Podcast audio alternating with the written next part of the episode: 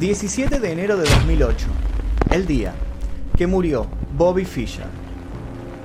Poseedor de un coeficiente intelectual más alto que el de Einstein y una personalidad polémica y conflictiva, Fischer se convirtió en un jugador impredecible. Sus excentricidades lo llevaron de ser considerado héroe nacional a terminar convertido en enemigo público. Esta es la historia de un hombre solitario, terco y terriblemente inteligente, que supo poner en jaque a la poderosa Unión Soviética para luego patear el tablero del imperio capitalista. A pesar de que con tan solo 14 años Fischer había demostrado ser toda una leyenda en su país a lo que ajedrez refería, cuando clasificó para el más alto certamen del mundo, el Intersonal de Portoros de 1958, su situación económica no le permitía afrontar el viaje. Sin embargo, eso no lo detuvo. Fisher tenía un sueño, y ese sueño era convertirse en el mejor. A través del programa televisivo I've Got a Secret, su hermana y él recibieron los tan ansiados pasajes. Para cuando caminó al torneo, Fischer visitó varios clubes de ajedrez de la Unión Soviética. Ya todos allí conocían su nombre, dado que se perfilaba como una joven promesa. Sin grandes alardes, pero con convencimiento y movimientos rápidos, arrasó a un selecto grupo de rusos. Fueron partidas en las que no demostró piedad, a la vez que dejó entrever una capacidad de análisis intrincada y jamás vista con anterioridad. Algunos llegaron a alarmarse y terminaron llamando a quien sería el campeón mundial de la categoría adulta. Tigran Petrosian, que contaba con 29 años y ya era todo un ícono en sus tierras, analizó a este extraño chico de mirada dura y sintió el poder de su juego. Si bien esa vez llegaría a ganarle gracias a la fuerza de la experiencia, cuando el chico se fue de Moscú, Petrosian no tardó en comunicarse con otros ajedrecistas. Sospechaba que este joven estadounidense sería un grave problema en el futuro. Y Petrosian no se equivocaba. En 1970, Fischer volvió a la Unión Soviética. Y esta vez fue para derrumbar un extenso historial de triunfos ininterrumpidos. Robert James Fisher nació en el hospital Michael Reese de Chicago, Illinois, el 9 de marzo de 1943. Su madre era la enfermera y políglota Regina Wender. Si bien durante años se creyó que su padre había sido el físico alemán Hans Gerhard Lifscher, luego se comprobó que para cuando su madre lo había tenido, Hans y ella, que había nacido en Suiza, ya se habían separado. Según archivos desclasificados del FBI, su madre había tenido un romance fugaz con otro hombre, el húngaro Paul Nemenji, también físico y con un interesante prontuario. Paul había trabajado en el proyecto Manhattan bajo las órdenes de Julius Oppenheimer y Hans Bethe en la fabricación de ni más ni menos que la primera bomba nuclear. Por su lado, Regina fue sospechada de ser una espía rusa. Este cargo nunca sería comprobado. Criado lejos de la presencia paterna y con una madre más ausente que presente, fue su hermana la que marcó un cambio radical en su vida el día que le regaló por su cumpleaños número 6 algo muy especial. Si bien ella intentó enseñarle a jugar, el pequeño Fisher prefirió leer las instrucciones directamente del estuche. Quizá hasta ese momento solo se había dedicado a leer cuentos infantiles, pero entonces el ajedrez llegaría para desplazar a la ficción y convertirse en su nuevo entretenimiento. Un universo creado con cuadrados blancos y negros que lo absorberían por completo. Dos años más tarde, sin ir más lejos, Fisher ya estaría compitiendo en una sesión de simultáneas contra el maestro Max Pavey. Viendo su potencial, Carmine Negro se ofreció como su mentor. Fisher ya había denigrado a otros instructores que su madre le había querido presentar. Fisher no quería que le enseñaran a jugar simples aficionados. Carmine Negro no era ningún aficionado, era el presidente del Brooklyn Chess Club y sería el culpable de enseñar a Fisher los fundamentos de la estrategia e introducirlo finalmente en el ajedrez de competición, esa disciplina en la que terminaría haciendo estragos. Gracias a un talento innato, una determinación asombrosa y una autoexigencia fuera de lo común, para 1956 Bobby Fischer ya había quedado en el décimo lugar del Campeonato Junior de Estados Unidos y había conquistado el título juvenil en Filadelfia. En ese momento pasó de ser alumno de Nigro a quedar bajo la tutela del gran John Collins. su ascenso se volvía meteórico. Con 13 años, Fisher derrotó al renombrado Donald Byrne, de 26 años, en el torneo Rosenwald Memorial en el Marshall Chess Club de Nueva York. Las combinaciones de movimientos que el joven prodigio había realizado, anticipado y especulado hicieron que esa partida sea considerada por muchos como una de las mejores partidas jamás realizadas gracias a sus clarividencias, a su certeza y a su contundencia agresiva. Mediante un sacrificio valioso de sus piezas, Fisher había logrado realizar un despiadado ataque sin precedentes.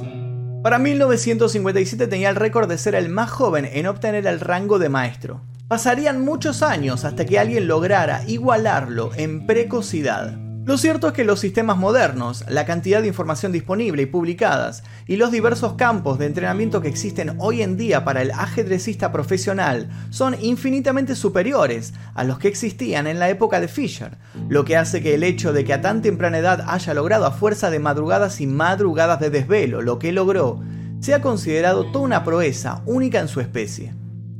Fue para ese entonces que se había convertido oficialmente en el mejor ajedrecista del país. Obtenía paralelamente el título de maestro internacional y con esto la posibilidad de visitar por primera vez la Unión Soviética. En el Interzona finalizó quinto y se convirtió en uno de los 10 mejores jugadores del planeta.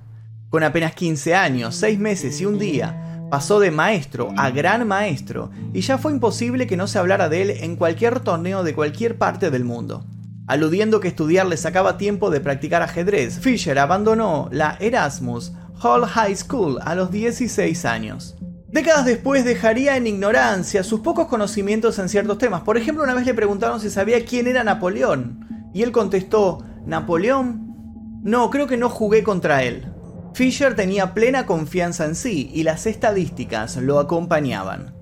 Tenía suficientes razones para ser un adolescente feliz con unas metas claras. Sin embargo, a los 17 años, su madre lo abandonó. Mostrándose inmune a ese giro del destino, Fisher se encerró más y más en su pasión, evidenciando un crecimiento inigualable en un tiempo imposible, a la vez que construyó a su alrededor una aura de genio esquivo, caprichoso y muchas veces indescifrable.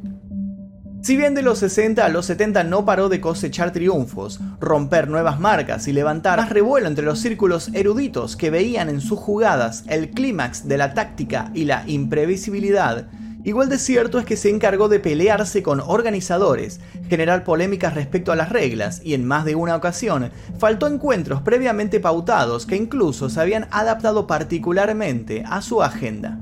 Dado que se había volcado a la fe de los adventistas del séptimo día, ciertas jornadas eran sagradas para Fisher, y con tal de tenerlo a las contiendas, organizaciones de todo el mundo seguían sin chistar el calendario que el joven imponía. Las quejas de Fisher muchas veces sirvieron para revisionar aspectos básicos de los torneos y significaron un cambio positivo en muchos matices del paradigma. Muchas otras veces, sus exigencias estuvieron lejos de tener un sustento lógico. Fisher podía tener una acertada idea de cómo volver más justo el modo de medición de efectividad en las jugadas, a la vez que se quejaba de que sus adversarios estaban buscando desestabilizarlo mentalmente, inculcándole ondas de baja frecuencia a través de sus implantes dentales. Pero ¿qué hacía Fisher cuando desaparecía del ámbito ajedrecista y se negaba a participar de grandes torneos? Bueno, en realidad nadie lo sabe.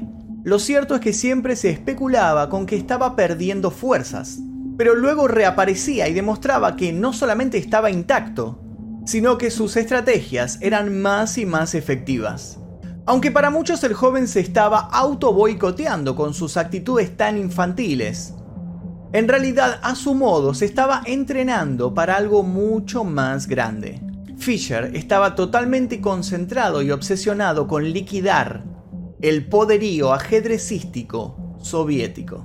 La Escuela Soviética de Ajedrez, subvencionada por el Estado, dominó la disciplina desde 1948.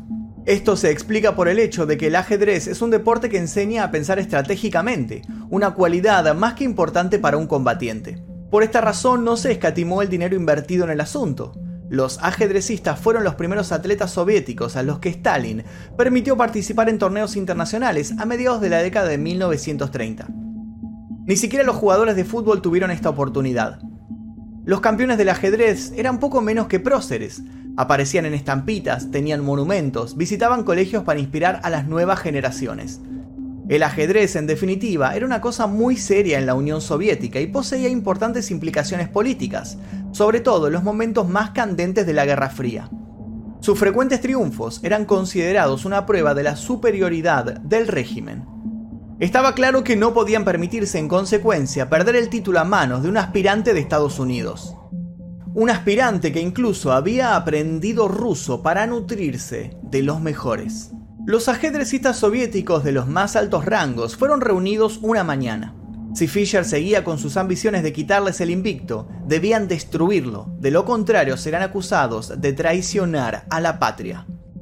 De pronto el combate ya no solo era una cosa del tablero, había mucho más en juego que mantener vivo a un rey.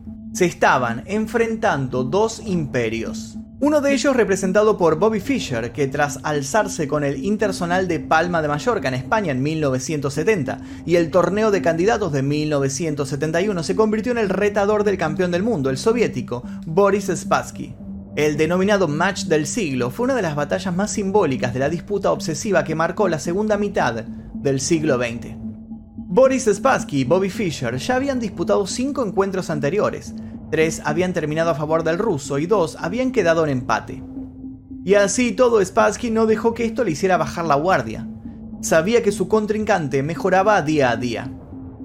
El duelo Spassky-Fischer paralizó al planeta, y Reykjavik, la capital de Islandia, fue el escenario del choque que se disputó al mejor de 24 partidas. Cuando todo estaba listo, Fischer exigió una mejora en la bolsa que ofrecían los organizadores, lo que se solucionó con el aporte del magnate británico James Slater, que dobló el premio. Implacable, Fisher exigió y obtuvo cambios en la iluminación, protestó por la calidad de las piezas, les recriminó a los organizadores la disposición del público y de las cámaras de televisión, y mostró su disgusto por lo pequeña que era la sala del pabellón principal, entre tantas otras cosas. El ambiente se tensó más y más. Era obvio que Fisher con tantos reclamos buscaba marcar la cancha, hacer que la concentración del otro se agrietara. El 11 de julio a las 17 comenzó el match del siglo, y al término de la primera partida el soviético lideraba 1 a 0. Al día siguiente Fisher no se presentó y perdió también la segunda partida. Fue entonces cuando Henry Kissinger, para entonces consejero de seguridad nacional del presidente Richard Nixon, Harto de los continuos desplantes de Fisher, habló con él para pedirle que derrotara a los rojos. No sabía que Fisher ya tenía todo fríamente calculado. Spassky en ventaja 2 a 0 aceptó cambiar de sala para que Fisher en otro rapto de inmadurez no abandonara el duelo. Esto fue un gran estímulo para el retador que comenzó a revertir el marcador. Ganó la tercera partida y a partir de ese 2 a 1 se convirtió en el dueño absoluto de la batalla. Cuando debía reanudarse el último juego, Spassky, resignado e impotente por haber caído en la trampa, abatido por haber descubierto tarde que Fisher siempre había estado jugando con su cabeza, levantó el teléfono de su habitación y anunció su retiro de la serie. Se sentía agotado, estresado en un modo inusual. Por fin, Fisher pasaba de ser el campeón norteamericano de ajedrez a convertirse en el campeón mundial. Su conquista fue interpretada como una hazaña que traspasaría la frontera del deporte por su simbolismo. Bobby fue tratado como un héroe por su país, que lo condecoró y lo volvió primera plana de todos los periódicos. Spassky por su lado fue abordado por el Kremlin, que lo humilló, le quitó su trabajo y lo obligó a retirarse de la Unión Soviética por haberlos avergonzado. Con el título en sus manos y con tan solo 29 años, Fischer tenía el mundo en sus pies. Pero entonces ocurrió lo impensado. A partir de ese momento no quiso nunca más disputar un certamen oficial. Terminaría perdiendo el título que tanto le había costado por negarse a defenderlo. De a poco su nombre empezó a perderse y se convirtió en un ermitaño. Poco y nada se supo de él hasta 1981, cuando fue detenido por error en Pasadena, California, por su parecido físico con un ladrón y por su resistencia a la autoridad. Luego Fisher se volvería irrastreable hasta 1992, cuando a los 49 años volvió para jugar un duelo de revancha contra Boris Spassky, ya nacionalizado francés. Se enfrentaron en la ciudad costera de Sveti Stefan, sobre el Adriático, en la actual Montenegro que por entonces integraba Yugoslavia. Sin título alguno en juego y con poco interés de la comunidad ajedrecística internacional, nadie imaginaría que ese match terminaría siendo el inicio de un duro enfrentamiento entre los Estados Unidos y Fischer. El promotor del duelo fue Jesdimir Vasilevich, presidente del Jugoskandic Saving Bank, que años después sería condenado por malversación de fondos. Las Naciones Unidas habían impuesto sanciones contra Yugoslavia y el Departamento de Finanzas de los Estados Unidos había advertido a Fisher que no jugara, ya que si lo hacía recibiría severas multas. El 1 de septiembre de 1992, Fisher dio la primera conferencia de prensa en 20 años. Cuando le preguntaron sobre la notificación recibida desde Washington, la sacó de su portafolios y ante el asombro de todos, escupió sobre ella. Las represalias no se hicieron esperar se emitió una orden de búsqueda y captura en su contra, al tiempo que se trabó un embargo en sus cuentas en Suiza, donde había sido depositado el premio por derrotar de nuevo al desafortunado Spassky. Tras estar prófugo durante 12 años, haber festejado públicamente la caída de las Torres Gemelas y haber lanzado infinidad de comentarios antisemitas contra Estados Unidos, el 13 de julio de 2004, quien hubiera sido el niño mimado del tío Sam era detenido en Japón. Los Estados Unidos libraron una orden de extradición en su contra para que cumpliera una pena de 10 años de prisión y abonara una multa de 250 mil dólares. Fisher estuvo alojado en la cárcel del aeropuerto durante un mes y luego fue trasladado a un centro de inmigrantes en Ushiku, a 60 kilómetros de Tokio, donde permaneció aislado. En su etapa en prisión, el 6 de septiembre de 2004, se casó con Miyoko Watai, una farmacéutica que además era la presidenta de la Asociación Japonesa de Ajedrez, quien lo acompañaría en su etapa final de la vida. En esta compleja situación, la única opción para evitar ser extraditado era obtener un nuevo pasaporte, ya que la figura de refugiado político o su renuncia a la nacionalidad estadounidense no eran suficientes.